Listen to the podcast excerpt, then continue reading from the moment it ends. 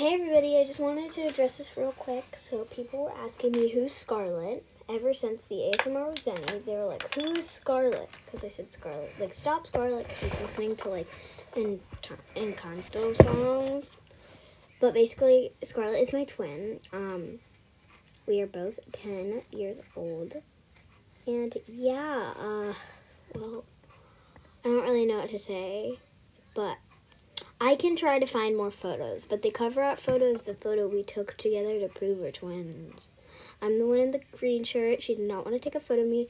She's the one in like the purple sweater. So yeah, like, if you're wondering. Yep. Anyways, yeah. So yeah. Bye.